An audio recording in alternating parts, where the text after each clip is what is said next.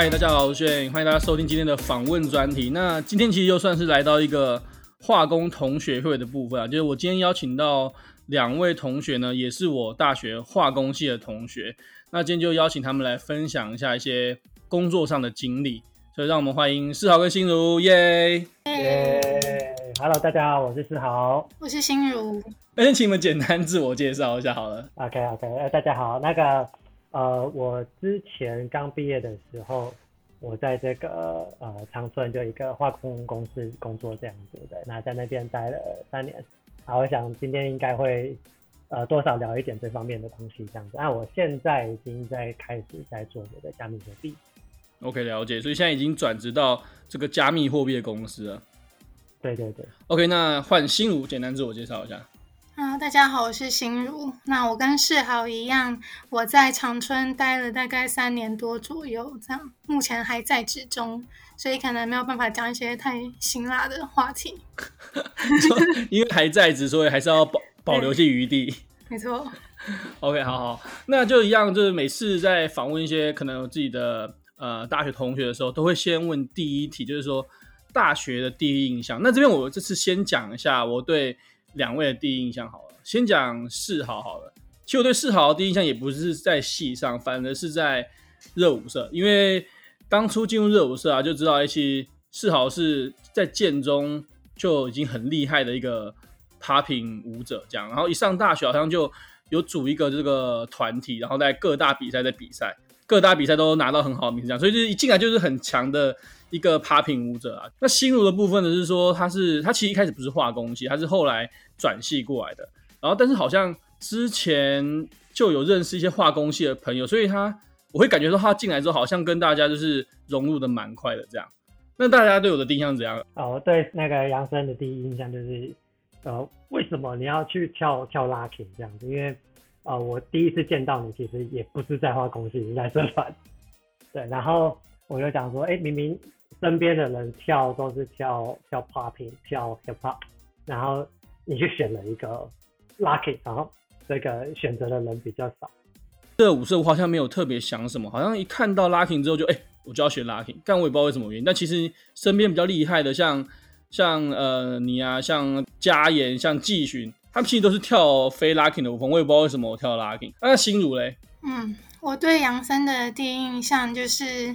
也化工舞团中的一员，然后因为跳舞的人对我来说就是穿着比较潮，然后比较难以接近的感觉，这样就跳跳舞的人可能跟我平常从事的活动差比较多，所以就是也不太不太知道要聊什么啊，就是整个生活圈没有重合到，所以对我来说就是比较难以接近的存在。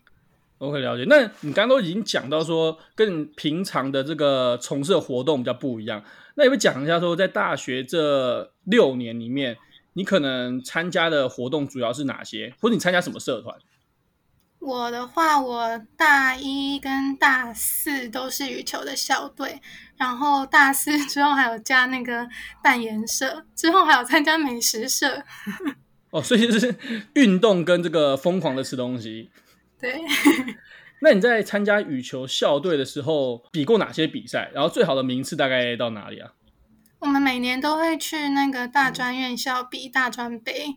那团体赛的话，我们最好的名次就是冠军。看，也就直接哦，最好你这个，就随便就拿冠军了，就是轻松拿冠军吗？不轻松哎，你知道我们在比赛之前的会有一段时间要集训，集训那段时间就是要住在星体里面，然后每天早上晚上都要练大概两三个小时的球。Okay, 所以你是真的很喜欢羽球吗？还是说你是高中就有打羽球，还是干嘛吗？我小学有参加过一阵子校队，所以上大学就会比没有打过的人好一点。那但是我觉得也称不上热爱啊，所以就是因为这样高压的训练下，我大二就退队了。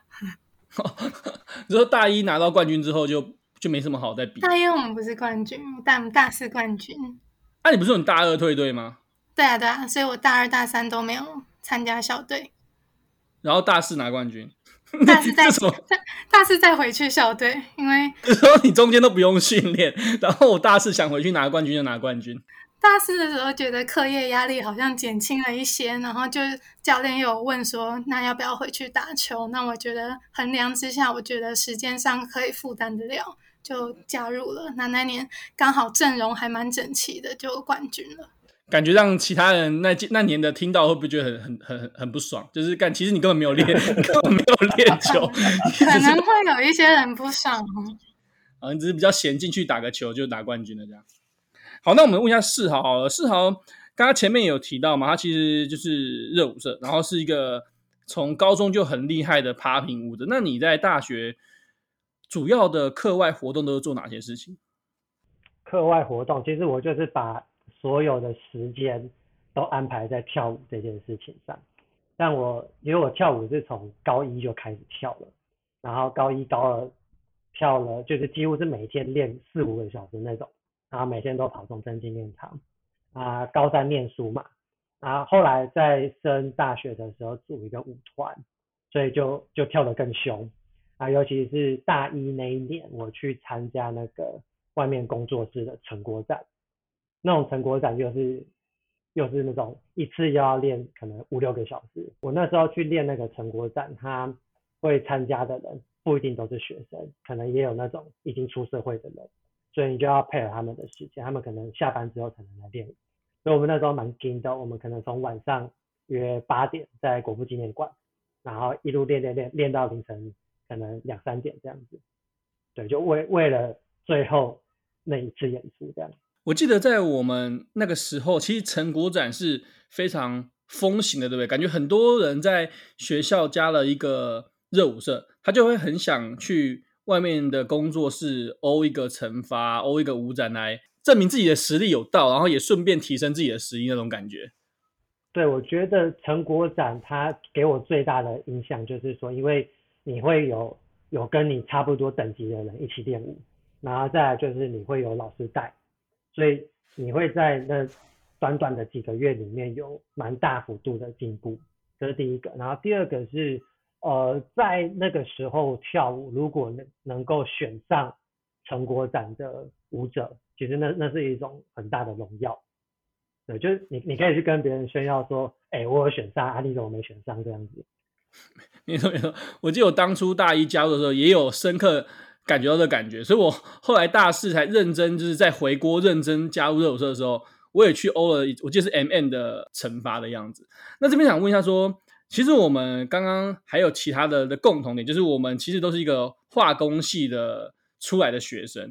那在化工系其实最有名就是他的课真的非常非常多。然后我还记得我们每次都会讲，我们大一进来的时候都没办法选课，因为我们这个必修带完它就满了，根本没有办法去自由选课，跟其他系真的差很多。那你们觉得大学这几年读下来，哪一堂课你们觉得最有趣？在化工系这么多堂课里面？我跟你说，我为了你这一题，我还去登了我的 MyNTU 看我的修课记录，到底修过什么课？你还登得进去？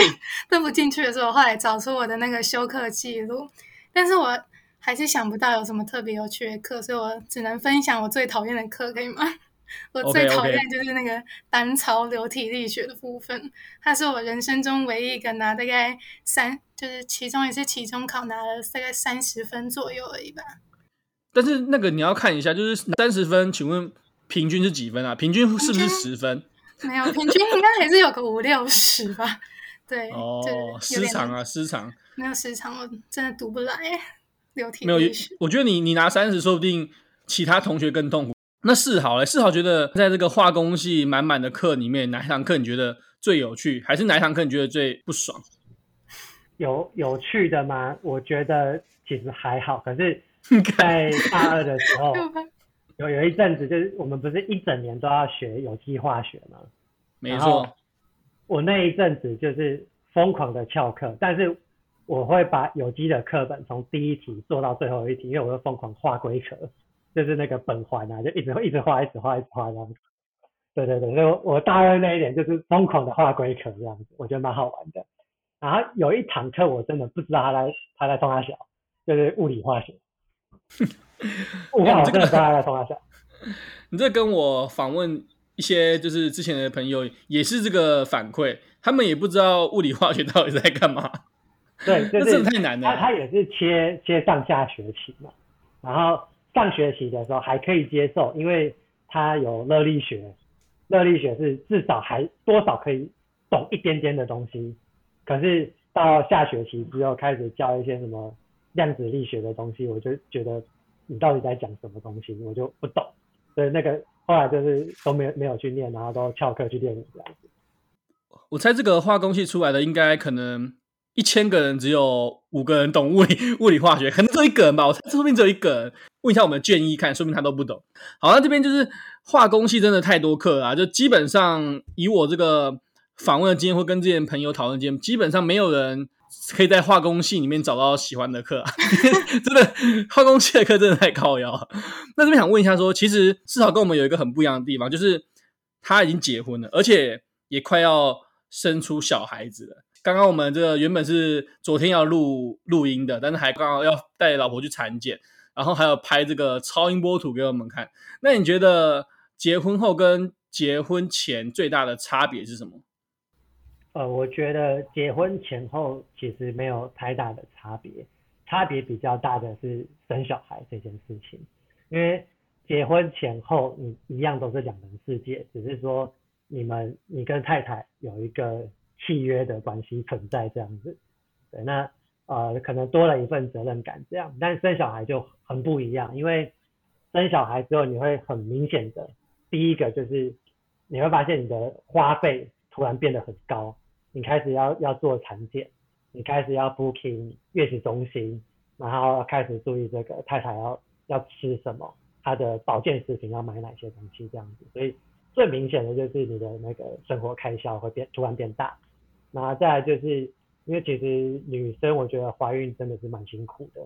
我们那个她每天在我旁边，尤其刚怀孕的前前四五个月吧，她就是常常会有一些孕吐啊，然后呃无力呀，或者是什么坐坐车又很容易晕车啊这些事情这样子，所以我就觉得说，呃在结结婚之后，呃。一年是还好，可是我们第二年开始就开始要备孕啊，然后要准备生小孩，这个就差很多。了解，就是说，呃，生小孩这段是真的会造成人生最大的转变。呃，你可不可以在马上想出来老婆三个优点？善良，就是他他的那个很正直的一个人，然后很善良，正直，好正直善良。但他不想听你说正直善良。对小孩子可能会很有耐心这样子，然后还会照顾小孩的那种感觉啊。OK，就是正直善良，然后有耐心、有爱心，然后还有嘞，最后一个。然后他呃蛮会煮菜的。OK，所以我我我其实，在吃这一方面，我过得还蛮幸福的这样。他在旁边这样听完应该是没问题的。就是然后有一些求生意志啊。哦，对，好像这个。这个之前访问另外一位同学也有讲一样的话，他说这个结婚后这个求生意志要自己要掌控一下，非常危险。呃，今天问一下心如，为何当初呢会想转来我们化工系？因为你当初其实也是工学，那为什么会想从工学院转到工学院这样？只能说当时年少轻狂不懂事，因为我本来是在工科海洋这个系上，那我觉得转到一个化工系听起来知名度比较高，然后分数也比较高，或许对未来找工作会比较有帮助。嗯，再加上一个大原因就是化工系转化工系不用考试，所以只要上网点几下我就成功转系了。那这边就直接问一个直接点问题啦，就是那你转来，你现在出社会了，你认真想有后悔吗？蛮后悔的，因为其实 果然后悔了，人生就是一个后悔。因为其实，在那个工科海洋的话，他会学到蛮多的跟资讯有关的课程，因为它就是分四个组，其中一组是资讯组，所以也是有写程式的部分。那我们化工的话出来，可能就是偏向化工业、传产之类的公司工作。那以前如果就我听说的话，工科海洋同学还蛮多进一些像是 Facebook、Google 这种大公司，小小的后悔啊。好，那这边想问一下这个这个频道啊，每次都必问的一题啦，就是大学的心动时刻。那这边就先问一下世豪好了。在大学这个阶段，你有什么印象深刻的心动时刻吗？太太在旁边，所以大学没有。对对对，哎，我我可以讲一下我我怎么跟太太求婚，这样好不好？那这个频道啊，每次都会问一题比较呃固定的题目，就是想问两位的心动时刻。那这边先问是好了，你在大学啊，或是研究所这个阶段，有没有呃哪段心动时刻你是非常印象深刻的？呃，我我跟我太太认识是在念研究所的时候。OK。然后那个心动时刻嘛，我可以分享一下我这个跟她求婚的过程。好，没问题，没问题。对，我跟他认识了大概两三两年多吧，他他中间有经历过我当兵，然后退都没有兵变哦，我就觉得说，哎，时间差不多了，也可以成家了，所以我就开始在准备这个求婚的计划。啊，那时候呃晚上嘛，就是他他他是护理师，所以他的上班时间跟我是错开的。我我是早上上班，他是晚上上班，所以我可以趁就是下班的时候，那他还在公司，我我就可以准备这个求婚的计划。我是这样偷偷准备的，我就找他的从国小、国中、高中这些同学帮我拍影片，然后对他对我们讲一些祝福的话，然后在宜兰包了一个民宿，对，那我就请他的一个念那个二技的时候一个朋友。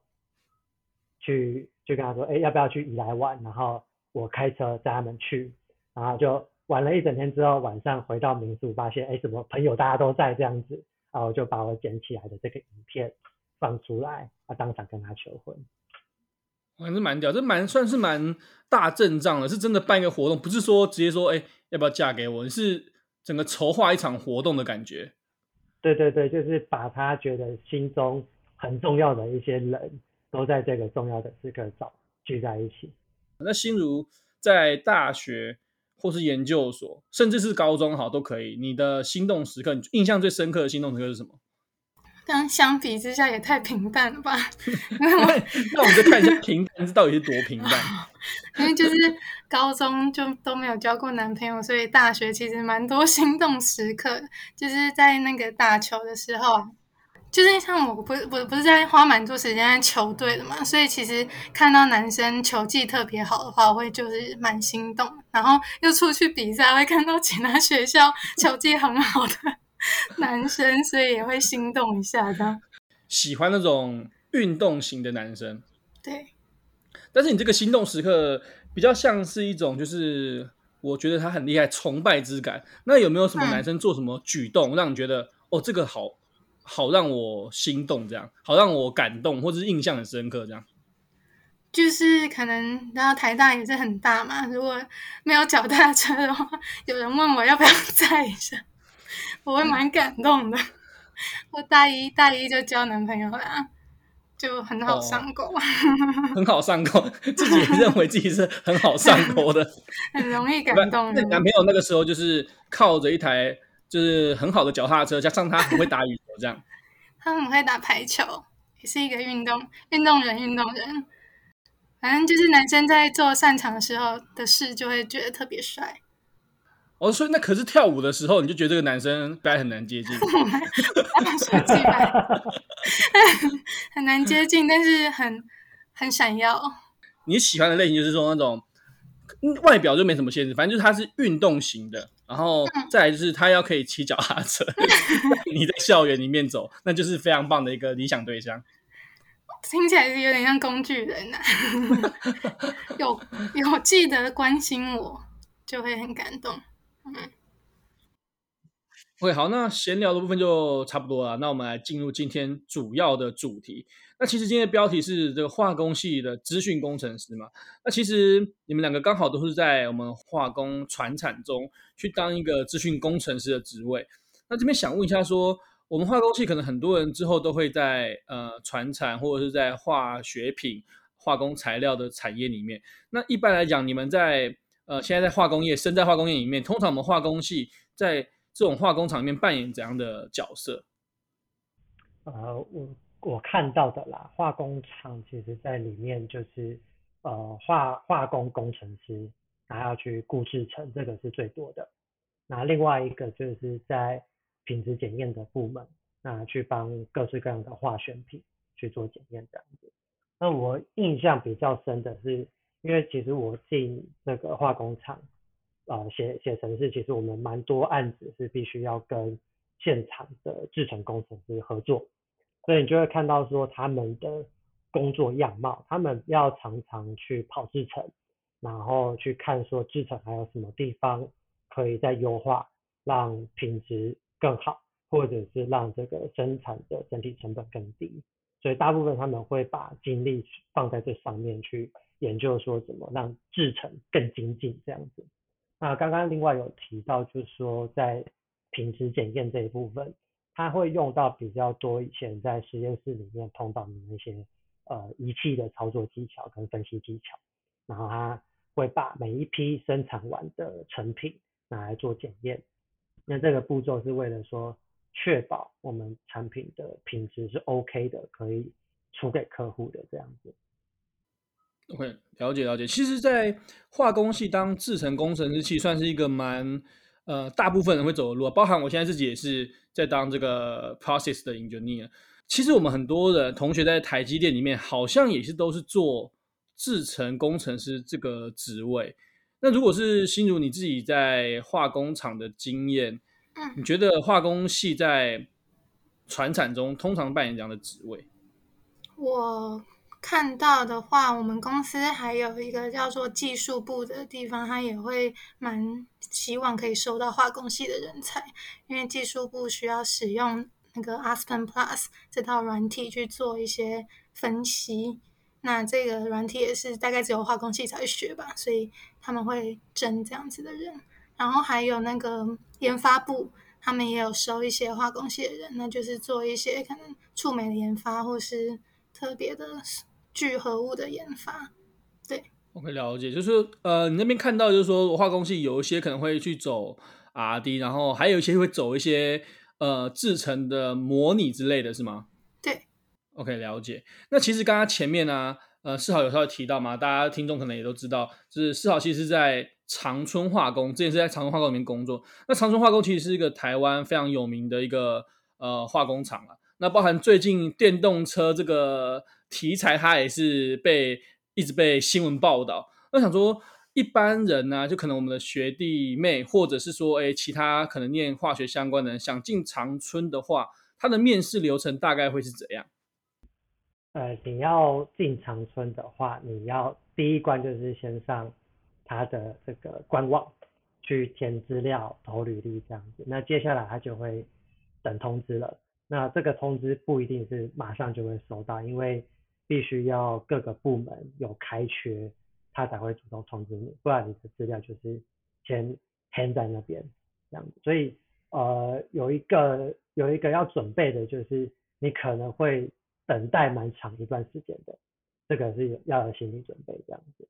对，那接下来如果你收到通知，他觉得说，哎，你的履历看起来 OK 的话，那就会进入到这个笔试跟面试。对，那因为我应征的是这个资讯部门，所以就会笔试的部分就会考一些写程式的东西啦。那这个这个没有办法避免的。对，那另外主要是面试，面试我觉得还蛮蛮有趣的，因为你是直接跟呃头头就是董事长最大最大咖的直接面这样子。你你进面试的时候，其实你多少会有一点被被吓到，因为。呃，你会发现说，就是对面这五六个人，他们每一个人的气势都很强。那 呃，在面试的过程中，他会考考你的英文程度，因为他希望说你至少这个可以讲英文。那再来就是他也会问一些比较专业性的问题啦。我印象那时候印象蛮深刻的是，我桌上放了一个小纸条，然后他就会叫你把。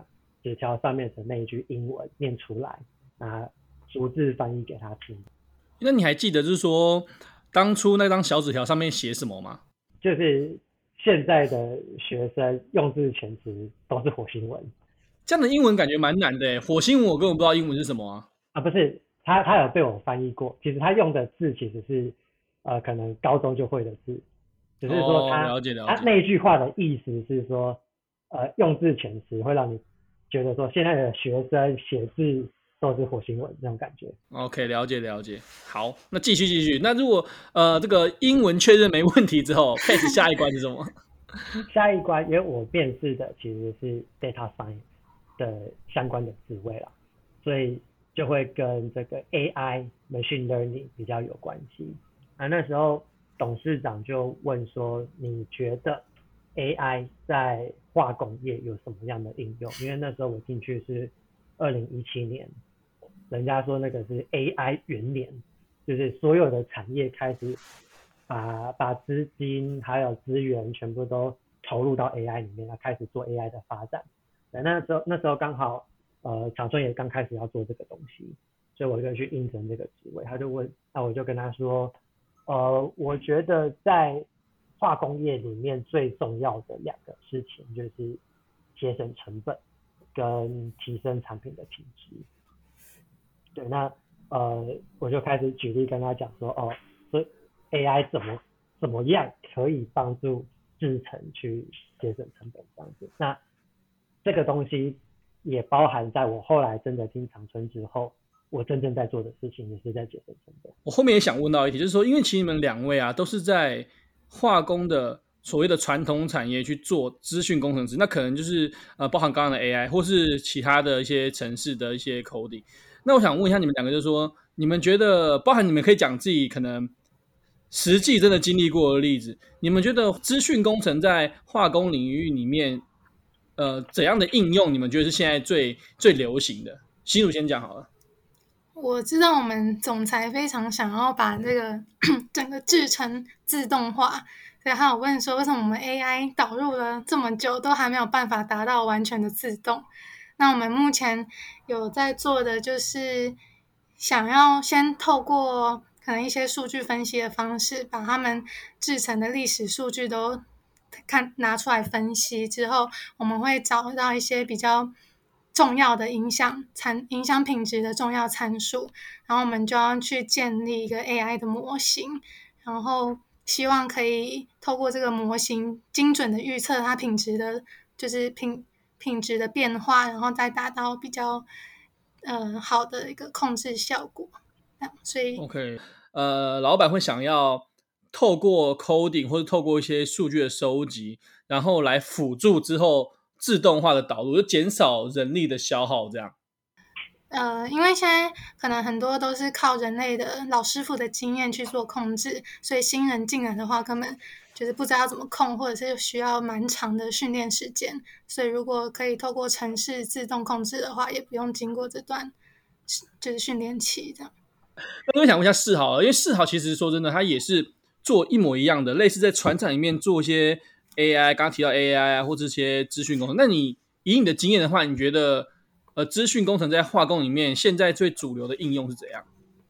最主流的应用是那种图像辨识，因为这个是 machine learning 它蛮擅长的一件事情。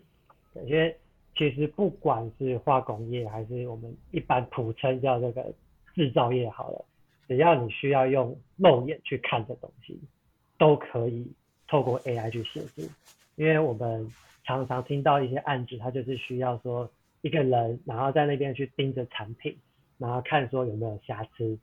那这种你你叫一个人去那边长时间去盯着某一个点，其实它是很容易视觉疲劳的。那当你视觉疲劳之后，你很有可能就漏掉、漏失掉一个瑕疵，那他就继续往后面走，那这个东西就会留给留到客户那边，这种就会有客诉。我我们其实呃在顾制程的人，或者是不管是这个业务啊、销售端，他们都不希望碰到这样的事情，所以这种案例就还蛮适合透过 AI 去协助。我们可能会在制程上面去装电那个摄影机，然后把这些图片存下来。啊，透过 AI 去协助辨识说，哦，这个是好的产品，这个是不好的产品，这个是我觉得现在最最主流也最成熟的应用。基本上就是会透过一些程式的方式去协助人为的工作啦。基本上大家的目的都是这样。对对对。那这边想问一下说，说其实啊，这个自动化这件事情，包含我在前公司的一些一些方向，他们都会提，就是我们我觉得我们传产很 很喜欢提说我们要转型，我们要自动化。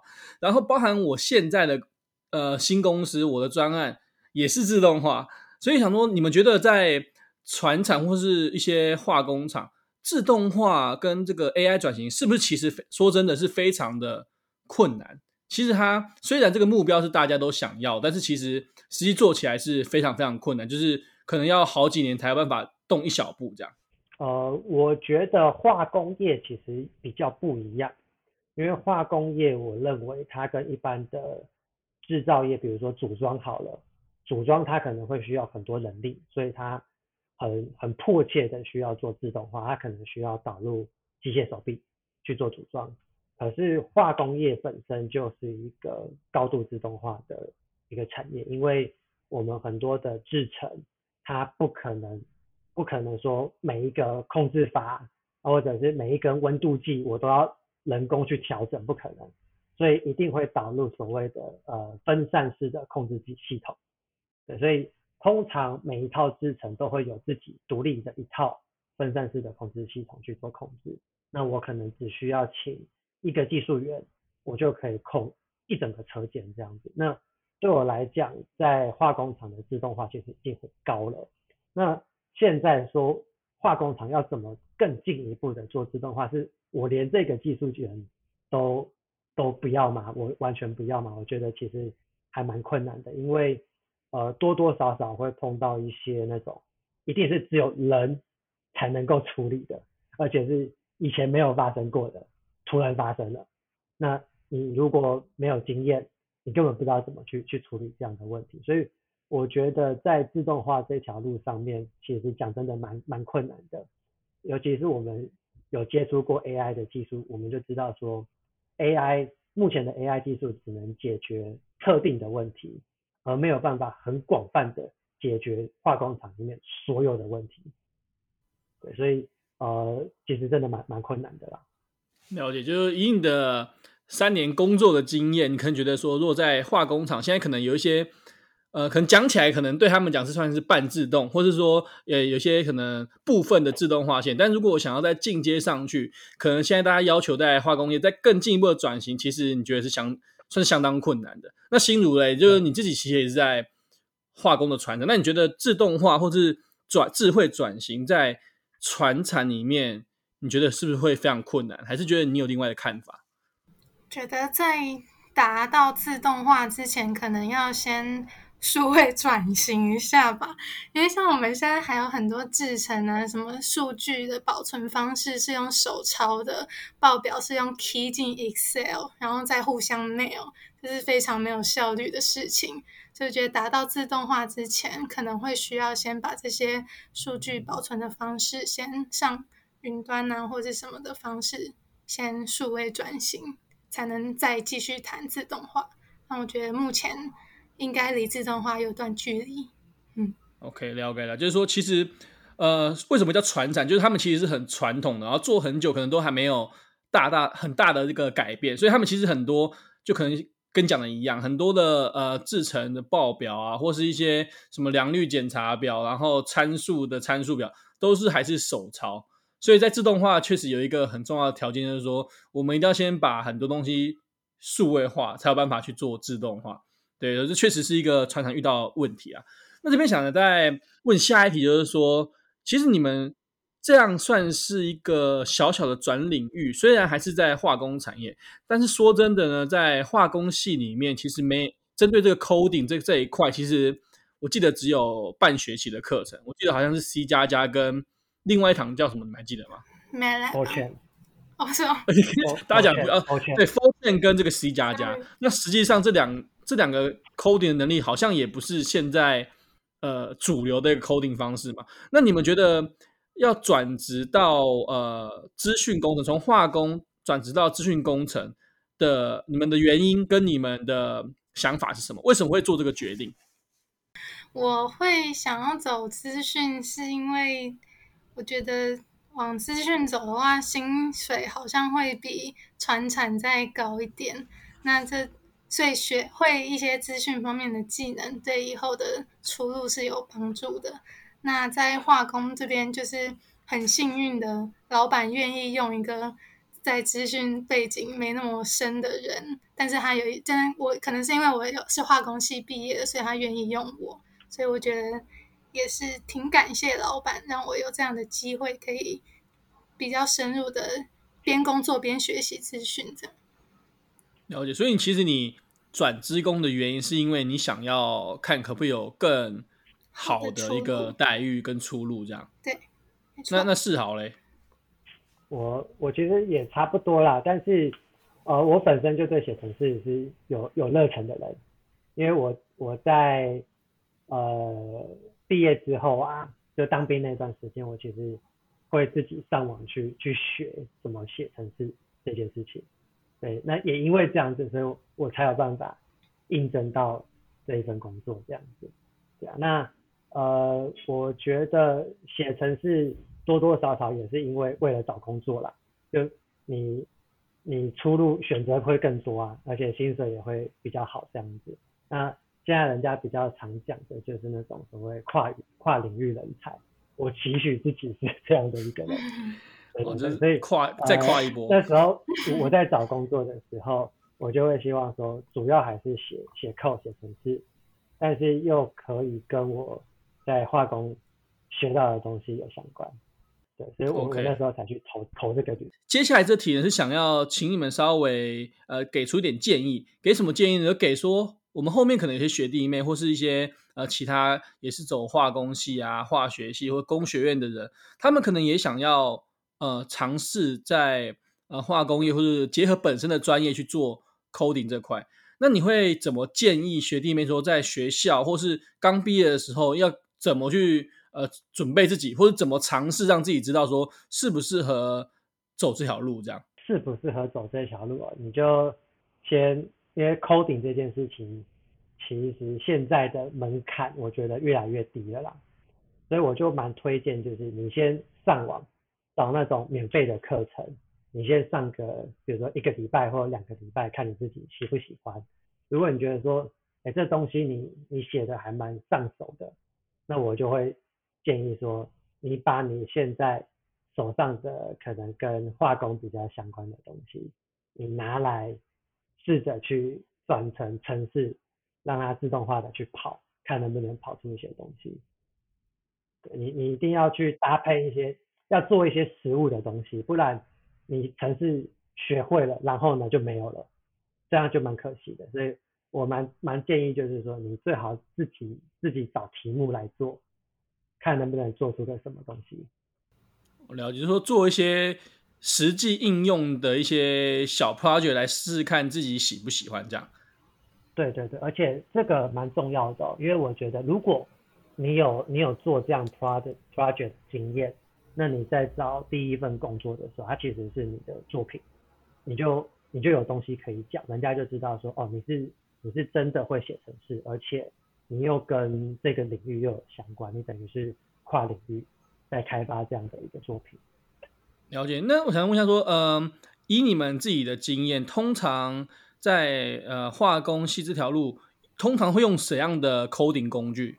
市面上在船厂里面最常用的那些语言是什么？目前最常见是 Python 啊。对对对。我们都是用 Python，因为 Python 它在数据分析上面是比较比较擅长的，而且目前学这个语言的人也是也是最多的，所以你在网络上面你是可以找到有人讨论的，嗯，你不会的问题都会有人帮你解答这样。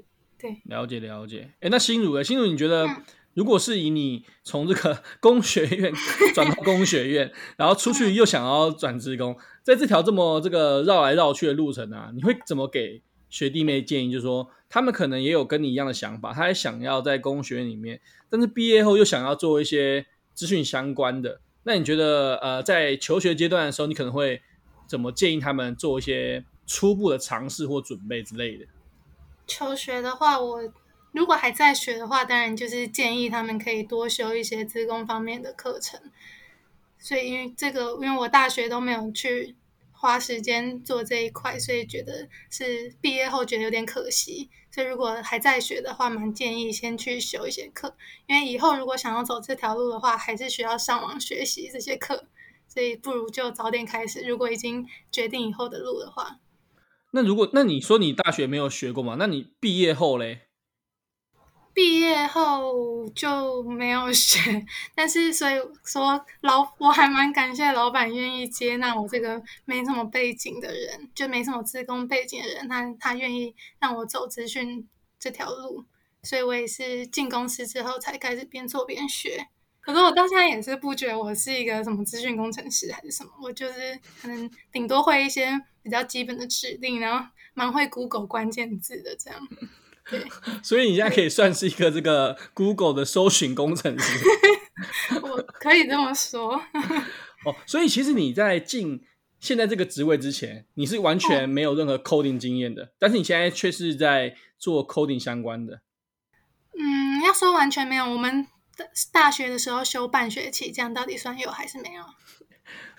这个应该算是有啦，就是有有 有翻开第一章那种感觉。那可能比起文组那种完全真的连 print 什么 Hello World 都没有写过人的话，会有比他们多一点点基础知识吧。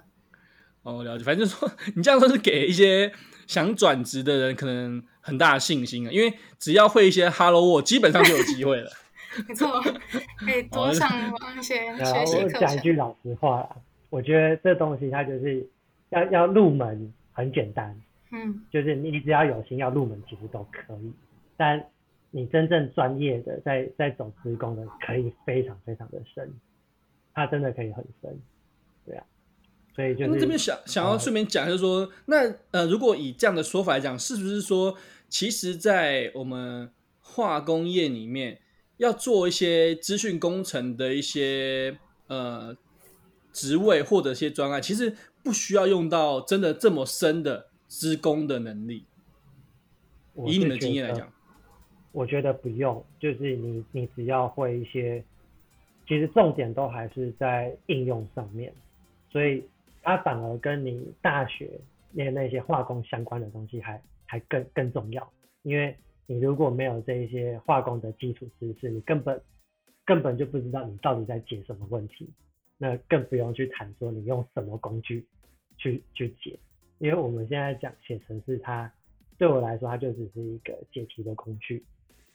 所以你你如果是为了做解题，那你去学这个工具，我觉得 OK。可是如果你反过来，你去学一个工具，可是你不知道要解什么题目，那就不 OK。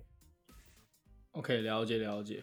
所以其实基本上是说，呃，如果在化工产业里面要去做一个资讯工程，它最重要看看重的反而是怎么把产线化工的问题转译成资工的语言那种感觉。